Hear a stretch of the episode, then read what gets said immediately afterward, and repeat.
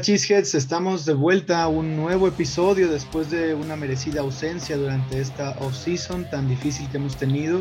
Eh, tuvimos todo el drama y la incertidumbre eh, durante los, las semanas anteriores, eh, pero ya por fin todo se aclaró y el training camp ya empezó. Así que con la vuelta a la actividad de los Packers, vuelve también su podcast, Go Pack Go MX, ya saben, el podcast de los fans de los Packers de habla hispana y la voz oficial de Packers México. Y qué excelente momento para estar de vuelta porque la pretemporada ya está a la vuelta de la esquina. De hecho, a la fecha de esta grabación, de este podcast, de este episodio, se acaba de llevar a cabo el famoso Family Night en Lambeau Field, que para los que no sepan, la Family Night es, es prácticamente un entrenamiento en Lambeau Field, donde al final eh, hay un show de fuegos artificiales eh, y, bueno, es un entrenamiento, eh, como les decía, en Lambeau Field con los familiares del staff y de los jugadores, más varios fans que, suelen llenar el estadio. y anteriormente era un scrimmage entre ofensiva y defensiva, ahora es solo otra sesión de, entrenamiento para evitar lesiones. pero bueno, con, con, esto marca el inicio de la pretemporada, que como les digo ya está muy cerca. Así que decidimos platicar con, nuestros geniales invitados de hoy acerca de los jugadores que van a estar siguiendo ellos durante estos próximos juegos de preparación. Así que, sin más, eh, voy a presentar a nuestros invitados. Hoy nos acompañan eh, invitados muy especiales, como siempre. Eh, ellos son, voy a empezar con Alex, Alex de la Cueva, quien es compañero y colaborador en la cuenta de Packers México. Eh, Alex, muchas gracias por estar aquí. ¿Cómo estás? ¿Qué tal? Muy bien, muchas gracias Luis. Un saludo a toda, a toda la fanbase de los Packers en México y un gusto estar aquí nuevamente con todos ustedes. Gracias a ti, Alex, por el tiempo. Eh, también con nosotros está hoy el buen Lalo Galván, un viejo conocido de este podcast, que pues para los que no sepan, él también tiene el podcast de Yarda a Yarda y, eh, y también junto con nuestro último invitado, está en el podcast de La Tundra. Lalo, buenas noches, ¿cómo estás? ¿Cómo están amigos? Carlos, un placer saludarte otra vez, un fraternal saludo. La verdad que siempre disfruto estos momentos de podcast y de platicar de los Green Bay Packers y siempre te lo he dicho, qué mejor que platicar de los Green Bay Packers con alguien que le entiende y además disfruta el sabor de los Packers. Realmente un gusto estar aquí con ustedes. Un gustazo tenerte como siempre, Lalo. Y por último, eh, también está con nosotros el gran Ricardo Calvo, quien además de ser co-host con Lalo en la tundra, es host de Reyes del Emparrillado y nos acompaña por primera vez en este podcast, aunque ya hemos tenido la oportunidad de platicar, ¿no, Ricardo? En, la tundra, pero bienvenido.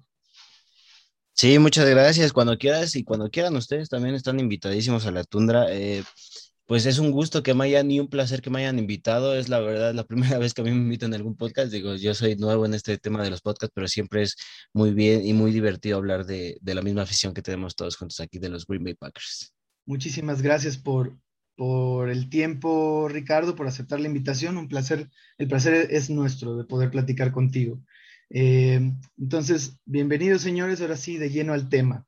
Eh, el tema que vamos a hablar hoy es jugadores a los que vamos a estar siguiendo de cerca durante la pretemporada. Pero para entrar bien, bien al tema, necesitamos eh, tal vez esclarecer aquí un poco de información para, para nuestra audiencia, cuándo es la pretemporada y contra quién. Así que vamos a detallar primero las fechas de, que se nos vienen para la pretemporada. Entonces, eh, el primer juego de pretemporada es este domingo 14 de agosto contra los Texans en Lambeau Field. El juego es a las 7 pm del horario, digamos, central, ¿no? De la Ciudad de México, por ejemplo. Eh, posterior a eso, la siguiente semana se tienen los entrenamientos en conjunto con el equipo de los Jets de Nueva York, del coach Saleh, amigo personal de, de Matt LaFleur, y por lo tanto, el segundo juego de pretemporada es eh, contra los Jets el 21 de agosto, también en Lambeau Field a las tres y media. Ese es el, eh, eh, juego de, ese fin de semana, de esa fecha. Y por último, cerramos la pretemporada contra los Bills de visita. Este juego es el 28 de agosto en, en Buffalo y es a las 12 del día. Como recordarán, la pretemporada se acortó un juego eh, por reglas del nuevo CBA. Entonces, esos son los juegos de pretemporada. Eh, una vez aclarado esto, vamos a empezar de lleno con el tema de jugadores a seguir. Y quisiera empezar contigo, Lalo. Eh, ¿quiénes, nos puedes platicar que vas a estar siguiendo de cerca estos juegos de preseason? Ah, no, es la, verdad que hay un, hay un sinfín de jugadores que, están participando en, este en esta pretemporada que el año pasado no pudimos ver ni siquiera en la temporada regular por cuestiones de, del COVID, por cuestiones de una pretemporada que no existió. Yo creo que el jugador que más quiero ver y estoy muy emocionado de ver es el señor Jordan Love. Estoy eh, extasiado de la emoción por verlo en el campo y ver cómo es que está compaginando. Todos los días lo vemos y yo creo que todos nosotros sabemos que en el training camp se ha formado una, una dualidad entre Aaron Rodgers y Jordan Love respecto a lo que le está enseñando o pensamos que le está enseñando. Entonces, realmente yo pienso que Jordan tiene una oportunidad única aquí para demostrar su valía y demostrar su talento. ¿Y por qué es que los Green Packers tomaron una de las decisiones más polémicas del draft en los últimos años y ver cómo es que va funcionando? Si es que tiene nivel para continuar con los Packers más adelante o si bien como moneda de cambio con otro equipo. Entonces hay que, hay que ver cómo viene ese señor. Pero yo, e, él es el número uno que yo quiero ver cómo, cómo se desenvuelve en el campo por primera vez. Lalo abrió el tema con la fácil, con la, la obvia, no, nada malo, Lalo, pero este, era, era, digamos, la, la que creo que todo mundo quiere, ¿no? La, la, la, digamos, la opción que todo mundo quiere ver, ¿no? Y, y toda la razón, Lalo. Eh, Ricardo, continúo contigo. ¿Tú quién, a quién vas a estar siguiendo de cerca? Mira, pues te mentiría la verdad si no dijera lo mismo que, Dado, que Lalo. Eh, Jordan Love, Clara, es el, número uno, pero pues ya como lo mencionó, me iría por Amari Rodgers. Tengo muchas, pues no sé, tengo muchas expectativas en él. Siento que va a ser el receptor que Aaron Rodgers está esperando en, los pases cortos en especial.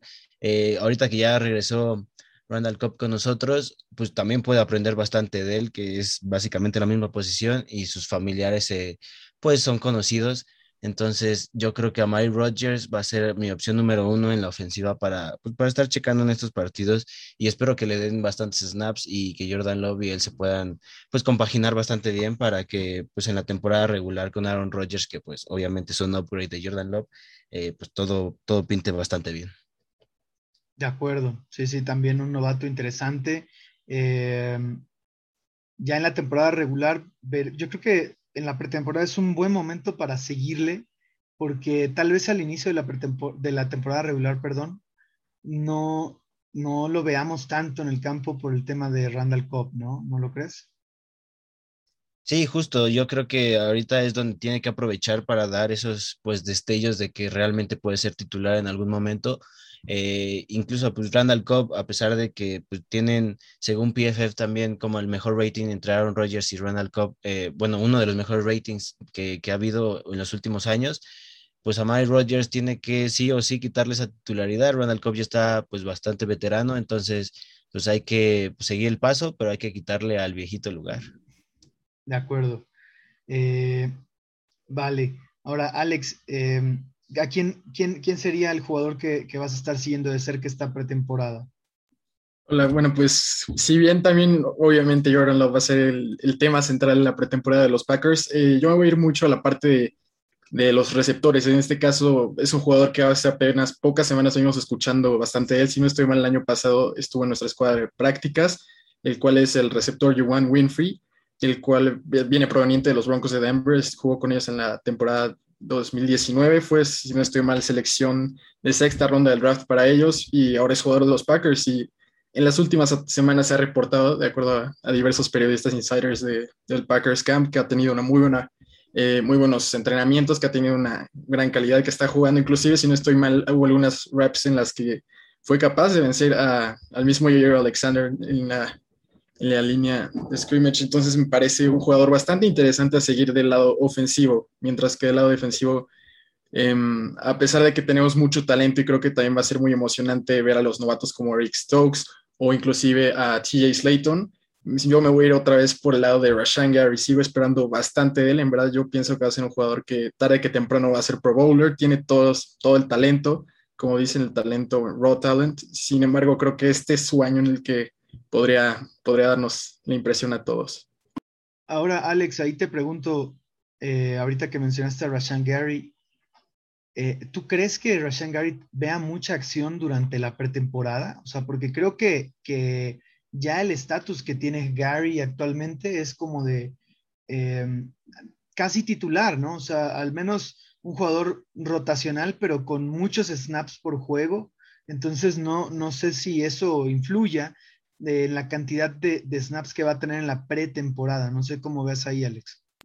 Pues evidentemente él ya está peleando esa posición de titular como el outside linebacker número dos con Preston Smith. Sin embargo, me parece que, que, justo esa batalla de la cual se está hablando, que yo entre, entre muchos otros creíamos que ya la tenía ganada finalmente, como obviamente detrás de Cedric Smith, es que al parecer Preston Smith ha vuelto en una mucho mejor forma, más delgado, mucho más físico y dispuesto para pelear esa posición de outside linebacker número dos de nuestro equipo. Entonces creo que va a estar interesante ver de cierta forma esa competencia, quizás en el segundo equipo, y probablemente también vamos a ver un poco de cierta forma del primer equipo en algunos drives, pero creo que con eso podría consolidar casi, casi su, su titularidad inclusive sobre Preston Smith en la mayoría de los juegos, como lo estuvimos viendo casi al final del año pasado.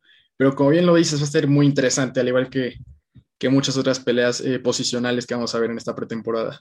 De acuerdo contigo, Alex, y también eh, Em, estoy de tu lado con el tema de Winfrey. Es un jugador que ha llamado, bueno, que se ha reportado mucho, eh, muchas cosas buenas sobre él, ¿no? Entonces, no se ha podido ver. Estos juegos de pretemporada van a ser nuestra oportunidad para ver qué tan cierto o qué tanto eh, trae ahí Winfrey, ¿no? Con respecto a lo que se ha reportado. Ahí, bueno, Lalo y, Ricardo, no sé quién quisiera empezar de ustedes. Eh, un jugador defensivo que, vayan a estar siguiendo de cerca? Ah, yo, aquí me voy a adelantar, le voy a tomar la palabra a Ricardo, porque sé que seguir, le voy a poner un dron encima en cada partido de esta pretemporada al señor Eric Stokes. Nuestro draft 2021, el primer pick, 6.31 grado de prospecto que le dio la NFL en el combine. Para mí es uno de los mejores cornerback que hubo disponibles en el draft y estoy muy contento con él.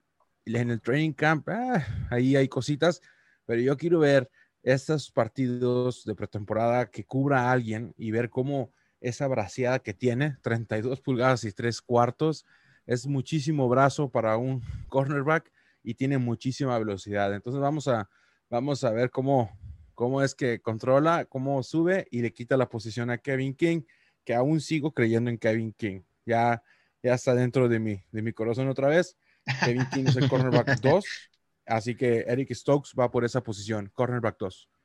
Vale, perfecto. Y, también concuerdo, ¿eh? aunque em, igual habría que ver qué tantos snaps le dan. Yo creo que sí le van a dar varios, ¿no? Porque él no tiene todavía nada asegurado. Si bien, aunque nos comentas que ya regresó a tu corazón King. Por desgracia, King no ha entrenado por una lesión para variar. Entonces, eh, pues yo creo que de entrada, Stokes, e, eso, eso aumenta la cantidad de snaps que puede recibir Stokes en, en pretemporada, ¿no, Lalo? Mucho, bastante. O sea, sí, sí he visto que King no ha participado, pero pues no creo que participe en esta partida de pretemporada, ni siquiera el próximo. No es una lesión grave, pero yo creo que lo están guardando porque es buenísimo. ya. Eh, sí, exacto, exacto. El que sigue. ya, entiendo, entiendo. venga, Lalo. Eh, venga, Ricardo, eh, ¿tú, ¿tú a quién defensivo vas a estar siguiendo de cerca?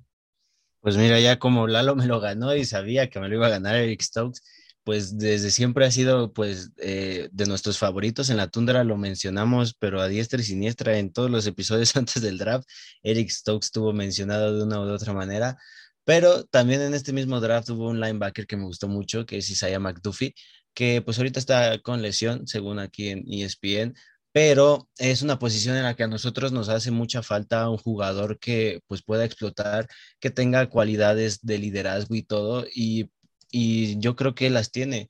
De hecho, aquí en un reporte que tienen dentro de Green Bay, dice que pues fue dos veces capitán en su equipo. Entonces eso habla bastante bien del liderazgo que tiene, el liderazgo que nos hace falta y la posición que pues nos hemos estado comiendo muchas yardas por tierra por ahí, entonces espero que Isaiah McDuffie tenga pues su, un rookie year bastante bueno y que se vea pues para futuro que, que tenga la posición asegurada ahí. Vale, y ahí Ricardo, una, una pregunta eh, sobre McDuffie. Eh, considerando que está lesionado y no ha entrenado, ¿crees que, eh, a, tu, a tu perspectiva, crees que vaya a haber un momento en el que sí lo veamos en la, en la pretemporada o, realmente no es probable que esto afecte de, de, manera considerable sus oportunidades de hacer el equipo? Yo espero realmente verlo, aunque sea un partido de pretemporada, el último maybe contra, contra Buffalo, que aparte sería un muy buen partido porque Buffalo tiene este, incluso un, un segundo equipo bastante bueno. Eh, no es como Houston, al menos de que pues, su segundo equipo es igual que el primer equipo, eh, excepción de, de, Sean Jack, de Sean Watson. Pero pues yo espero verlo aunque sea un partido, eh, espero que su lesión pues se, sea de una recuperación pronta porque sí tengo muchas expectativas en él. La verdad es que es un jugador que desde el, desde el draft yo al principio dije, no, pues este quién es. Y me puse a ver como pues, videos de él, de sus partidos, sus coberturas y todo. Y la verdad es que siento que tiene mucho potencial, potencial en el que nosotros estamos flanqueando bastante. Y pues ojalá tenga la oportunidad de, de llegar al roster final, de que se recupere bien para poder hacer la, la lista del roster. De acuerdo. Y, también comentarte ahí que, otro obstáculo considerable que pueda tener McDuffie, yo creo, para poder hacer el equipo es, es la, la, contratación de, de Bondre Campbell, ¿no? Que hicieron los Packers para reforzar ahí el linebacker interno. Sí, justo. Justo de Bondre Campbell también tiene, pues obviamente va a ser pues, eh, una amenaza directa, pero yo confío en mi muchacho. Mi muchacho va, va a romperla y pues ahí va a estar. Venga, esa es confianza, viejo. Eh, listo, Alex, también ya nos habías comentado eh, Rashan Gary como tu jugador defensivo. Aquí eh, quisiera aprovechar este foro de, gente conocedora y, talentosa para eh, plantear algunos temas sobre, sobre la mesa, temas que creo que son importantes de cara al inicio de la pretemporada y quisiera recoger sus opiniones, ¿no? el primer tema que quisiera mencionar es la batalla posicional de running back 3 que aparentemente se está dando entre Kylen Hill, que fue selección de draft de, este año, selección de séptima ronda y que muchos consideran que, fue un robo para la séptima ronda, contra Dexter Williams, jugador de ya tres años en el equipo, que, bueno, en, su año de novato parece que fue muy relegado por, por Matt LaFleur, eh, se veía casi como una controversia de entre Gutekunst y la Flur, que Gutekunst lo quería, pero la Flur no, entonces lo cortaban, no lo tomaban en cuenta, etcétera. Pero hoy está ahí, o sea, perseverando y está peleando por el puesto de running back 3.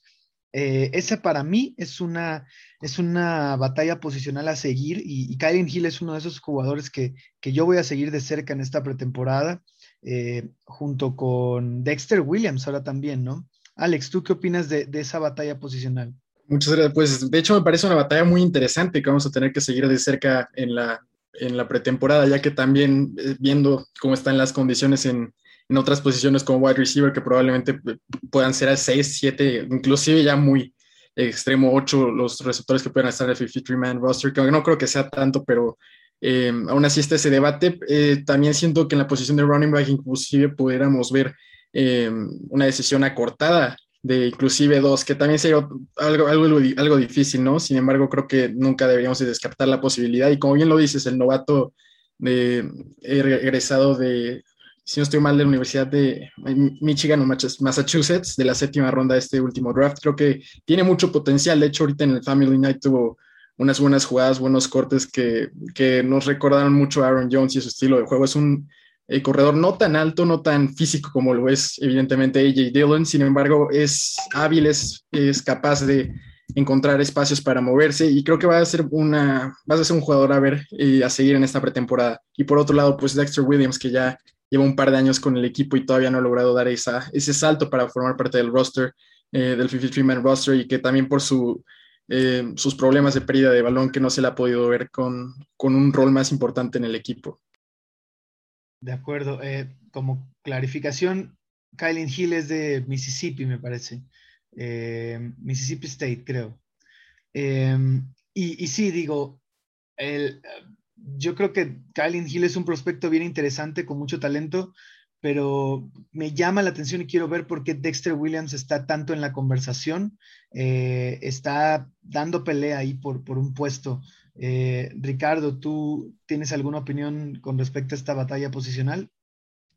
Sí, aquí igual yo, la verdad es que de Dexter Williams, pues por lo mismo de, que lo cortaban y no tuvo pues las oportunidades correctas con Matt LaFleur, eh, pues sí se vio un poco rezagado. Y Kylie Hill, como bien lo mencionaste, es un robo total en esa séptima ronda, pero no lo sé, es, es como ya lo mencionaron, muy, muy interesante. Yo también es el, pues el backfield de ahí, después de que se fue Jamal Williams a, a Detroit Lions a destruir su carrera, como lo hace Detroit Lions con cualquier equipo que toca. Eh, yo creo que, pues no sé si va a ser muy, muy complicado, pero estoy de este lado de Kylie Hill y pues expectativas de por qué sigue Dexter Williams a pesar de que Matt LaFleur no lo quería, pues sigue en la conversación, así que tiene que tener algo ahí muy escondido, tiene que tener bastante talento que pues, desgraciadamente no hemos visto todavía, así que va a ser, estos partidos de pretemporada van a ser bastante buenos para nosotros los Packers. Sí, totalmente de acuerdo. Incluso eh, Matt LaFleur habló en la semana, me parece, y mencionó que Dexter Williams ha, ido para arriba, es un jugador que es un, lo, describió como hard worker. Entonces, bueno, creo que, que mm, pues van, va incluso ganándose nuevamente la confianza de un head coach que no confiaba, pero para nada en él hace un par de años, ¿no? Entonces, algo, algo debe estar haciendo bien. Lalo, tú, ¿Alguna cosa más que agregar acerca de esta batalla posicional por el running back 3? Ay, así rapidito. Yo creo que Williams se va a quedar en el equipo, así como este señor Hill, porque tenemos y necesitamos un este alguien que contribuya a los equipos especiales. Si bien Kylen Hill es un running back novato que de una universidad pequeña en respecto a la progresión de talentos de NFL, eh, ha sido muy bueno ha sido muy bueno. Su, porcentaje de acarreo, su promedio, es de 6.27 yardas. Entonces, tiene ahí cosas buenas que, pueden ser usadas en los equipos especiales y tiene talento como para desarrollarlo y tal vez en un futuro dejarlo dentro del equipo, pero de que eh, él tiene algo que Aaron Rodgers disfruta y necesita de sus running backs y que tal vez no ha tenido en los últimos años. Él sabe recibir. Él no nada más corre, él sabe recibir el balón, sabe atrapar la pelota y es algo que Aaron Rodgers necesita. Por algo mandado a traer a Randall Cobb, a un receptor slot corto y conciso ahí que corra cinco yardas y saque las cosas como debe ser. Entonces, yo pienso que hay futuro ahí. Lástima que Dexter, yo creo que está haciendo mejor trabajo esta pretemporada. Lo veo yo más, aún con mayor ventaja. Y yo creo que sí le anda peleando el puesto en este, este año. O sea, él se va a quedar como tres pero no es extraño, o sea, que los Packers se queden con cuatro running backs. Ya lo hicimos el año pasado y podemos volver a hacerlo. O sea, es novato y no cuesta. Sí, de acuerdo. Aunque bueno, lo que cuesta ahí, Lalo, sería tal vez un puesto de wide receiver, ¿no? En el roster. Eso, eso pudiera ser. Eh, ahí también, nada más como anotación, difiero un poco con eso que dijiste de la, de la universidad pequeña, porque pues viene de Mississippi State. Él jugó en el, en el SEC, que es la conferencia colegial más dura. Entonces, e, el promedio de, yardas por acarreo que tiene es bastante bueno considerando el nivel en el que jugó, creo yo. Eh, y sabes qué, eh, bueno, saben todos aquí, eh, alguien que no mencioné y que también se, en teoría está en esa pelea por el puesto de running back 3 o 4 es Patrick Taylor digamos, un, running back que fue undrafted free agent el año pasado, viene de Memphis, es un running back con unas características muy distintas a las que a las de Williams y, y, Kylen Hill. Eh, Taylor es un, es un corredor más bien alto, eh, mide 6'2, eh, es más o menos pesado, digamos que un poco más de poder que, que Hill. ¿Alguien lo ve peleando por el roster o lo vemos realmente no, no en la pelea. Habría que seguirlo de cerca, ¿no? Depende, depende de quién haga el mejor papel en la pretemporada, ¿no? Pero yo creo que él es el 5, o sea, él es la última opción. Ya, sí, sí, habrá que, habrá que seguirlos, ¿no? Eh, esos tres nombres ahí, Williams, eh, Williams Hill y, y, Taylor, ¿no? Taylor. De acuerdo. Eh, ahora bien, también quisiera preguntarles este tema de, los receptores, porque creo que es relevante y, creo que la, la, adición de Randall Cobb pone en serias complicaciones a varios nombres del equipo, eh, perdón, a varios nombres de jugadores que, pudieran haber hecho el equipo, pero con la adición de Randall Cobb su, permanencia se ve complicada.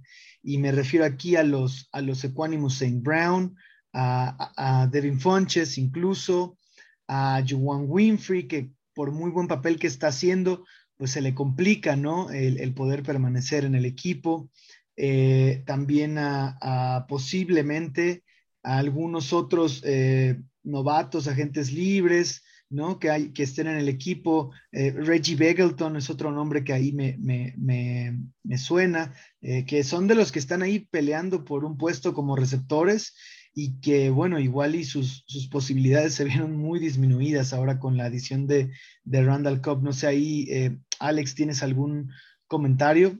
Pues sí, este, Luis, muchas gracias. Pues me parece justamente muy interesante esas posiciones de wide receiver que van a valer oro este año. Eh, lo que en nuestros años pasados había sido un problema, el hecho de tener este, opciones de reemplazo de wide receiver en caso de lesiones, en caso de, más problemas. Creo que ahora nos encontramos con un problema, pero más bien de elegir a aquellos que vayan a hacer el mejor trabajo. Yo como, yo en lo personal veo a blogs para el 53-man roster, a obviamente Davante Adams, a Alan Lazard, a MBS, a Randall Cobb, a Mary Rogers y Devin Funches. Siento que esos seis van a ser los que, los que van a terminar siendo los seis elegidos para el, roster de 53. Sin embargo, pienso que tanto Juwan Winfrey como también inclusive podría ser un poco Malik Taylor por la importancia que, que ha tenido el año pasado en su momento para los equipos especiales, quizás podrían eh, ser las opciones en caso de lesión de alguno de estos. Y justo lo que estaba leyendo hace unos minutos en un tweet que, que, decían que probablemente hay tanto talento en la posición de receptor abierto este año en el camp que probablemente ocho receptores van a tener al menos un lugar en un 53-man roster de cualquier equipo del NFL, ya sea de los Packers o otro equipo, al menos ocho probablemente tengan esa posibilidad. De acuerdo, Alex. Ahí una anotación rapidísimo. ¿Tú no crees que, que, o sea, bueno, primero que nada, quiero dejar claro que por tu comentario entiendo que pues el tiebreaker debería ser equipos especiales, ¿no? O sea, su aportación a equipos especiales aparte de la ofensiva. Y la otra cosa que quería preguntarte eh, es que mencionaste a Fonches como un lock para hacer el roster. Fonches, ¿no crees que por su experiencia y por la situación en la que se está viendo Green Bay, eh, ¿no crees que pueda pedir un trade antes de que empiece la temporada por si ve que que las cosas no van moviéndose a su favor? Pues la posibilidad está latente, evidentemente. Es un, es un jugador que no ha, no ha, tenido ni un snap con los Packers en la ofensiva. Sin embargo, creo que es, es un molde del cual no tenemos más que en Marcus Valdez Scantling, jugadores superiores al 1.90, muy físicos, rápidos, fuertes. En este caso, Fonches con experiencia con mariscales de campo como Cam Newton en su temporada de, de MVP. Me parece que es un jugador que que muy probablemente está recibiendo apoyo por parte inclusive del equipo. Creo que tuvo una conferencia de prensa, estuvo en la conferencia de prensa hace un rato y, se le vio muy seguro, se le vio muy feliz de estar jugando, inclusive eh, elogiando bastante a Aaron Rodgers y comparándolo con otros mariscales como Brady, como Manning, como eh, Newton, como Andrew Locke en su momento. Y, y creo que es un jugador que inclusive por desde marzo que fue su reestructuración de contrato y demás, me parece que era un poco evidente que como tal lo quieren. Es un tipo de jugador el cual puede ser muy productivo y puede traer mucha versatilidad a la ofensiva. Y, que si bien no es tanto de aportación en equipos especiales, creo que tanto Amar Rodgers como Randall Cobb son piezas que podrían, podrían proveer esa necesidad más que suficientemente. Entiendo, sí. No, y, también me refiero en equipos especiales a, digamos, la defensa en cuanto a eh, despejes y kickoffs y creo que Fonches, a pesar de su veteranía, ha estado participando en, esos equipos especiales, ¿eh? no lo sé. Habrá, esa es una cosa que también hay que, hay que prestar atención en, la pretemporada, ¿no? Está participando Fonches en, equipos especiales como para tratar de afianzarse un puesto. Ricardo, ¿tú cómo ves esa batalla de, de receptores? ¿Cuántos, ¿Cuántos crees que conserve Green Bay en el roster? ¿Quiénes crees? Eh, la llegada de Randall Cobb mermó las posibilidades de algunos en particular. Sí, o sea, claro, es una posición en la que en los últimos años hemos tenido pues problemas, pero últimamente, desde que llegó Lazard para mí, eh, se me hace que Lazard es alguien que tiene muchísimo talento y vino pues, en uno de los mejores momentos de AS perder los partidos. Pero aquí, aquí coincido con Alex, yo creo que Devin Fonches va a estar ahí en el, en el roster, aunque igual Malik Taylor podría estar en, en equipos especiales, como bien lo mencionaron. Y no sé si podrían hacerse un espacio extra para Juwan Winfrey, porque la verdad es que, pues viendo los videos, digo, obviamente son entrenamientos, training camp y off-season todavía, pero pues se le ve, se le ve el talento y se ve pues esas ganas de querer llegar a, pues, a ser titular. Entonces, yo creo que Juwan Winfrey podrían darle tal vez ahí la oportunidad un poquito, probarlo y si ya después de unos cuantos partidos no da el ancho, pues sí, adiós y a ver si el practice squad o lo que sea. Pero Juwan Winfrey creo que tiene que estar pues en la plática de, de quién se va a quedar en esta, en esta lista. Sí, y, y sabes qué, Ricardo, así ya siendo bien, bien eh, directo contigo, me gustaría que, dijeras un porcentaje, eh, eh, danos tu estimado, tu porcentaje estimado de probabilidad de que Juwan Winfrey haga el, equipo, haga los 53. Yo creo que está en un 70-30, la verdad. 70 sí, 30 no. 70 que sí, ajá, 70 que sí, 30 que no. ¿Crees que, wow, eso es un, esa respuesta no la veía venir. Eh, ¿Crees que, eh, ¿crees que Juwan Winfrey está por arriba? O sea, no hemos visto nada, ¿eh? Estoy de acuerdo, no hemos visto nada. Vamos a ver apenas el training, eh, eh, perdón, en, el, en la pretemporada cómo están las cosas, pero así por lo que tú has escuchado, ¿crees que Winfrey esté por arriba de Saint Brown en este momento? Yo pienso que sí, la verdad es que a mí, a mí personalmente se me hace muy irregular sin Brown. De repente tiene buenos partidos, de repente es como Valdés Catlin, manos de mantequilla, pero no sé, yo creo que Juwan Winfrey lo que ha demostrado en estos entrenamientos, eh, siento que tiene mucho talento, que tiene pues ese upside de poder ser pues un gran receptor. Entonces, hay que, yo creo que hay que darle la oportunidad a él y pues Economy Sam Brown con la, con la, pues con todo el perdón del mundo, pero pues el practice squad está abierto. sí, eh, bueno, ahí sí no sé si, eh, si él puede entrar, no, no, hay, hay, que ver un poco más. En lo personal, creo que necesito documentarme un poco más de las reglas de, del practice squad para este año, pero no sé si él puede entrar todavía. Eh, Lalo, tú ¿Cómo ves esta competencia de receptores? ¿Cuántos crees que se queden? Eh, ¿Quiénes crees que se queden? ¿A quiénes vas a estar siguiendo de cerca? Pues primero hay que dejar en claro que tenemos cuatro, cuatro wide receivers titulares ya en este momento en el equipo. Uno de ellos es Davante Adams, obviamente. El señor Allen Lazar como wide receiver 2. Yo sí lo creo un wide receiver 2. Ya está consolidado y tiene la capacidad de, de seguir adelante en el equipo. El señor Randall Cobb, porque por algo lo trajeron. No, o sea, yo sé que no es la gran belleza que nos promete, pero yo sé que al menos le hace dos o tres touchdowns al año a los Bears, así que para mí eso es más que suficiente. y tenemos al señor Devin Funches, que yo creo que sí va a jugar. Entonces ellos cuatro hay que tomarlos ya como, como ya seguros ahí. Tenemos espera, espera. Devin. Eh, no, perdón. Este. Ay, qué, qué, qué, qué error, ¿eh? Este, tenemos al Davante Adams, a Randall Cobb, a Allen Lazar y yo me voy a quedar con el señor Marqués Valdés de Scale. Ok, ok. Entonces, Marqués Valdés sobre, sobre Fonches, ¿no? Sí, no, lejos, lejos. ¿Y a Mari Rogers? No, bueno, es que él está ya dentro del equipo, pero no. Mm, yo lo veo como en un papel de equipos especiales o alguna cosa así. Pero para pelear el, el eh, bueno, en un equipo de fútbol americano tenemos dos receptores titulares durante los partidos. De esos dos puestos de receptores titulares, cada, cada posición de, receptor tiene tres jugadores en esa posición. O sea, el wide receiver 1 tiene sus dos suplentes y el wide receiver 2 tiene sus otros dos suplentes. Entonces, por lo general son cinco jugadores que ya están completos los Packers.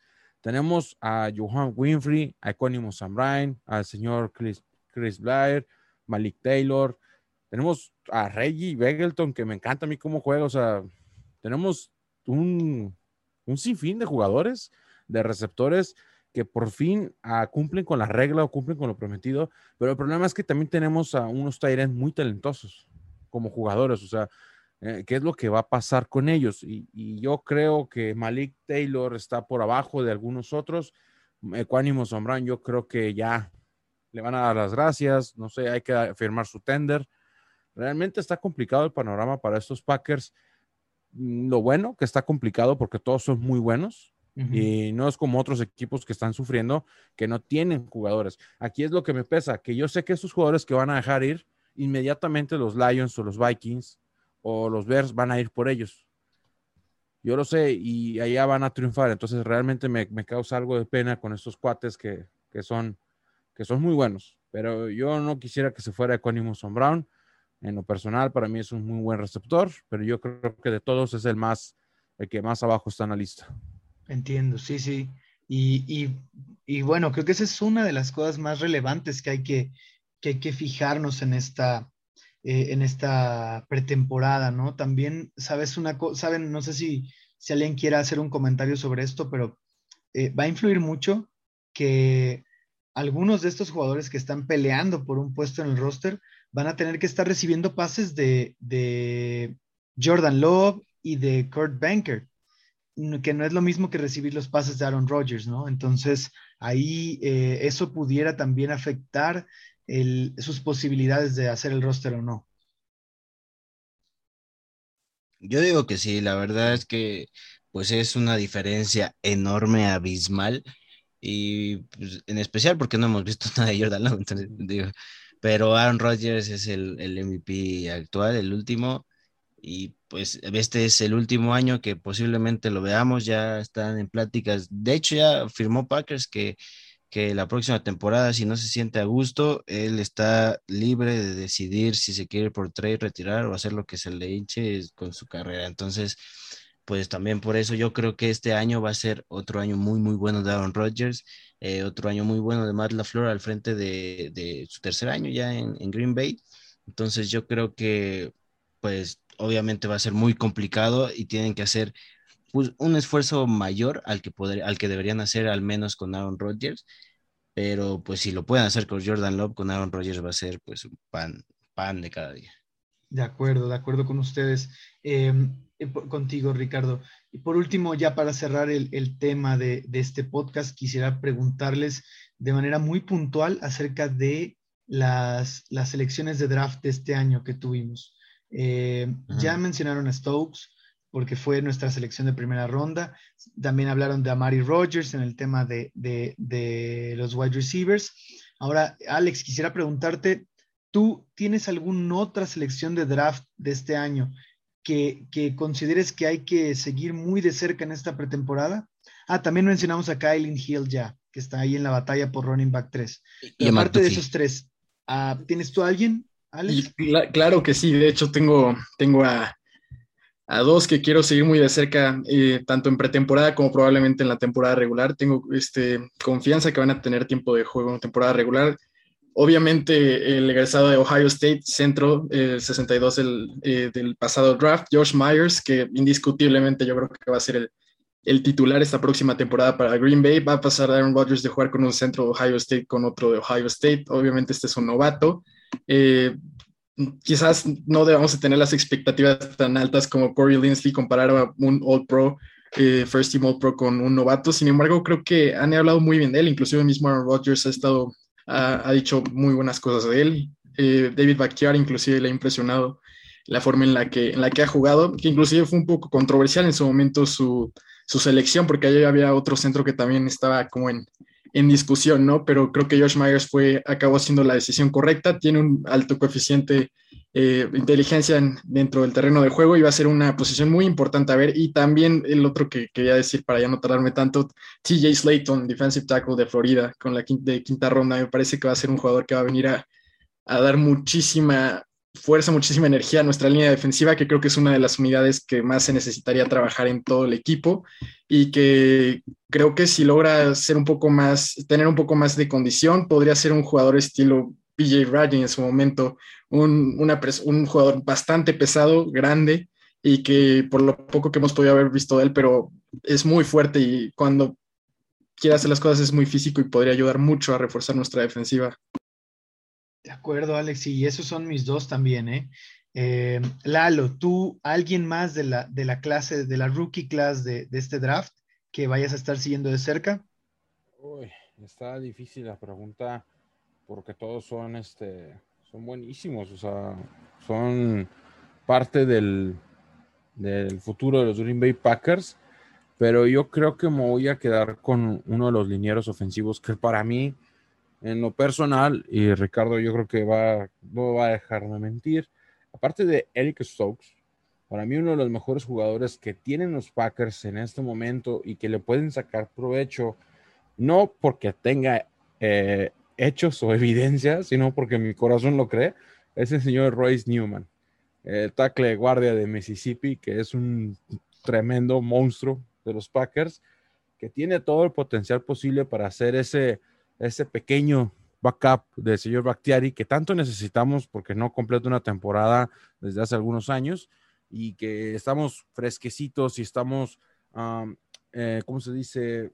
Cuando no está Bactiari, los Green Bay Packers son un equipo totalmente diferente. Entonces necesitamos que alguien como Royce Newman llegue al equipo y le dé vitalidad. No sé si se va a quedar, no sé qué es lo que va a pasar, pero yo sé que el oriundo de la Universidad de Mississippi va a hacer algo importante en los Green Bay. No sé si este año o el próximo, pero sé que lo va a hacer. De acuerdo, yo también tengo curiosidad de ver qué trae Royce Newman, ¿no? Porque además creo que fue un pick algo controversial. Yo, yo leí que de algunos lados, ¿no? Que tal vez Newman era, era too much para cuarta ronda. Eh, habrá que ver qué vieron en él, ¿no? Y, bueno, es, un pick interesante, la verdad, yo también quiero verlo. Yo, tengo un último dato antes de seguir. En, en, el 2019 jugó los 12 juegos de su temporada y solamente permitió un solo sack de 416 bloqueos. Así que ahí se los dejo. No, totalmente. es algo bastante impresionante, sobre todo considerando la, nuevamente, la conferencia donde jugó. O sea, él jugaba en la SEC, donde juega Alabama, donde juega LSU, donde juega Georgia, donde juegan todos estos equipos que exportan tanto talento a la NFL, ¿no? Entonces, no es poca cosa. Eh, Ricardo, por último, eh, ¿alguna selección de draft de este año que, que no se haya mencionado y que vayas a estar ahí siguiendo de cerca? No, pues es que ya los mencionaron a todos, la verdad, pero pues Josh Mayer a mí, yo, o sea, es que viene de la misma universidad que Corey Linsley, es esperar mucho de él. Digo, también fue parte en la línea ofensiva en 2019, donde J.K. Dobbins se convirtió en el primer corredor de Ohio State en pasar las 2.000 yardas y Justin Fields ese año también estuvo nominado al, trofeo Heisman. Entonces, pues no sé, la verdad es que espero muchísimo de él. Obviamente, como ya lo mencionaron, va a ser el titular pero sí, claro, necesitamos pues cubrir ese espacio tan, tan grande de tanto talento que nos dejó Corey Linsley, pero yo creo que Josh Myers puede que al principio obviamente tenga pues uno que otro por ahí errorcillo, pero pues digo, es, es rookie y yo creo que tiene mucho talento, mucho, mucho talento para poder convertirse en un, en un centro muy, muy bueno que pues en un futuro Jordan Love o alguien más lo va a terminar de disfrutar, pero pues qué mejor que aprender también de, pues, de Aaron Rodgers, ¿no? De tener a un gran quarterback detrás de ti. Y pues nada, digo, son él y Eric Stokes mis favoritos, que aparte Eric Stokes viene de mi, de mi equipo de, de colegial favorito, Georgia. Así que pues nada, esos dos son los que voy a estar ahí viendo a cada ratito.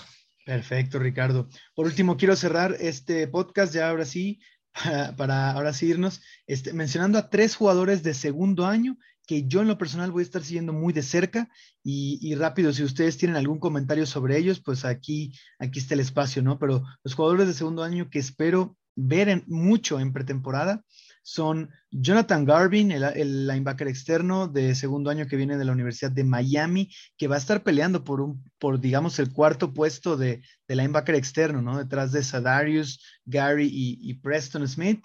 Eh, el siguiente jugador es Joshaya de Wara, esta selección que también me parece que fue polémica el año pasado.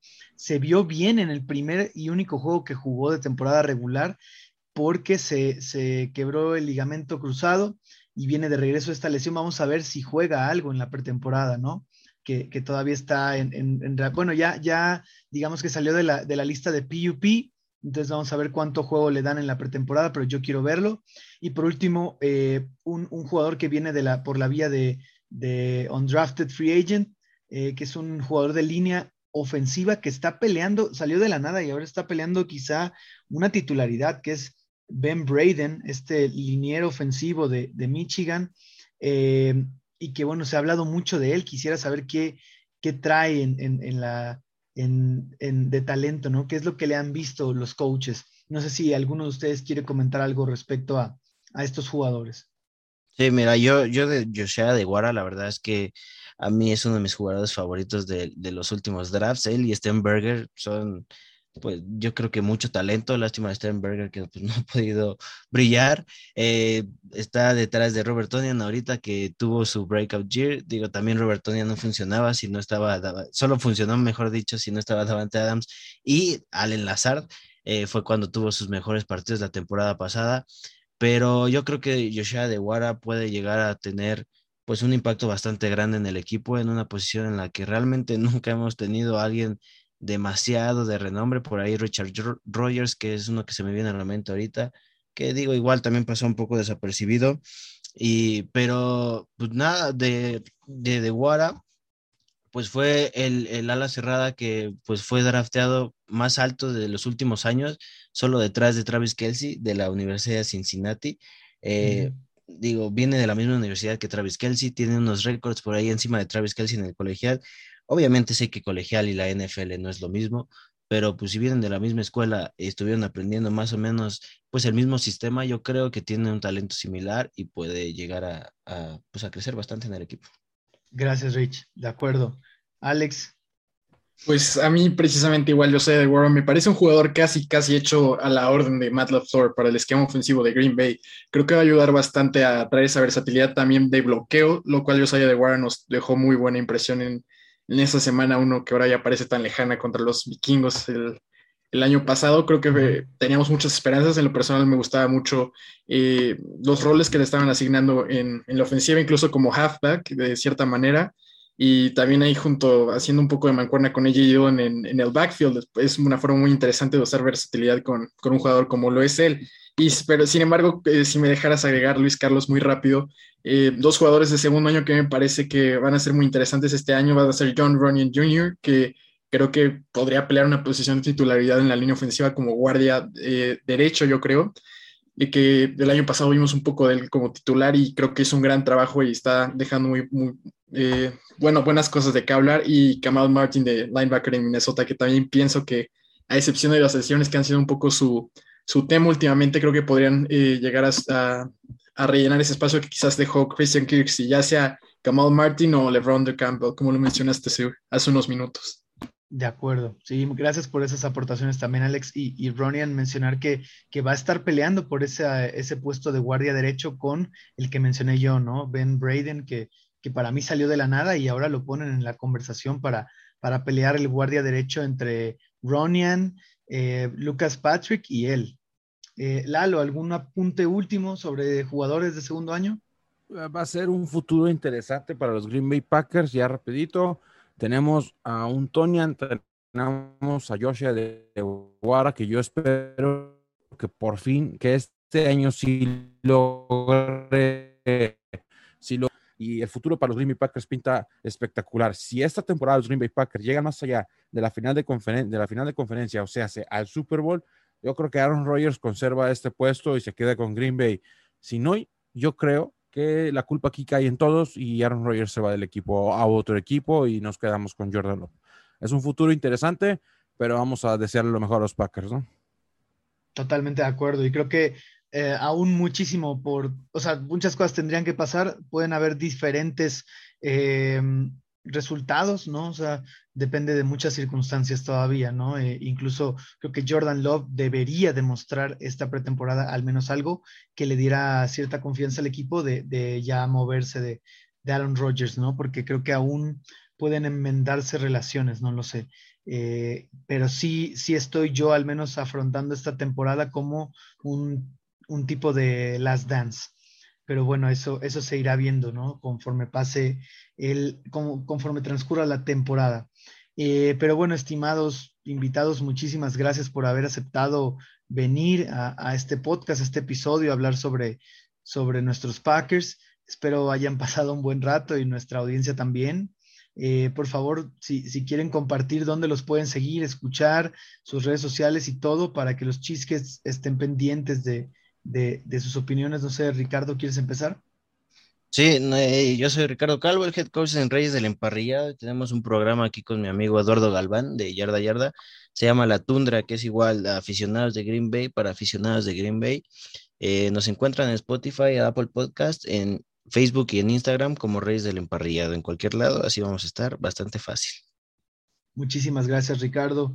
Eh, Alex, ¿tú algo que agregar? Tus redes. perdón, bueno, pues eh, antes que nada, muchas gracias a todos por, por, escuchar y pues ahí seguirnos en la temporada regular en arroba packers-mx en, en, la cuenta de Twitter. Se viene ya los mejores meses de año, del año, en mi opinión, el mejor deporte del mundo, la mejor liga. Y pues ahí seguirnos también si quieren mi cuenta personal, estoy como arroba Alex de la Cueva y también obviamente el podcast Go Pack Go, que ese Luis, tú, ahora sí que tú me puedes, tú puedes hacer el honor de, de compartirlo con toda nuestra audiencia de mejor manera. Muchísimas gracias Alex y totalmente de acuerdo con todo lo que acabas de decir. La mejor época del año ya está muy cerca. Y por último, mi buen Lalo, eh, para los que todavía no te conocen, ¿cómo, cómo, ¿dónde te pueden seguir y dónde te pueden escuchar? en mi Twitter personal como arroba lombardi-1265 y en la página en Facebook y en Twitter de arroba yarda yarda. Es que, buscar, es que escuchar todos los podcasts que nuestros amigos producen y producimos a disfrutar esta temporada que probablemente sea la última mejor temporada de los Packers en los últimos próximos años. De acuerdo, Lalo. Muchísimas gracias, como siempre, de eh, participar aquí con nosotros. Y muchas gracias a todos ustedes que escuchan este podcast. Ahora que estamos tan cerca de comenzar una nueva temporada, estaremos de vuelta subiendo episodios con, regularidad, tal vez cada dos semanas o tal vez semanal. Vamos a, estar eh, subiendo un episodio nuevo. Eh, con nuevos invitados, así que estén pendientes a las redes sociales de GoPackGoMX y de Packers-MX. Ya saben que por ahí les estaremos dando toda la, información de nuestros Packers. Y bueno, Cheeseheads, nuevamente muchas gracias y nos despedimos con un, famosísimo Go Pack Go, como ven. Perfecto. Venga, la de tres. Una, dos, tres. Go, Pack, Go.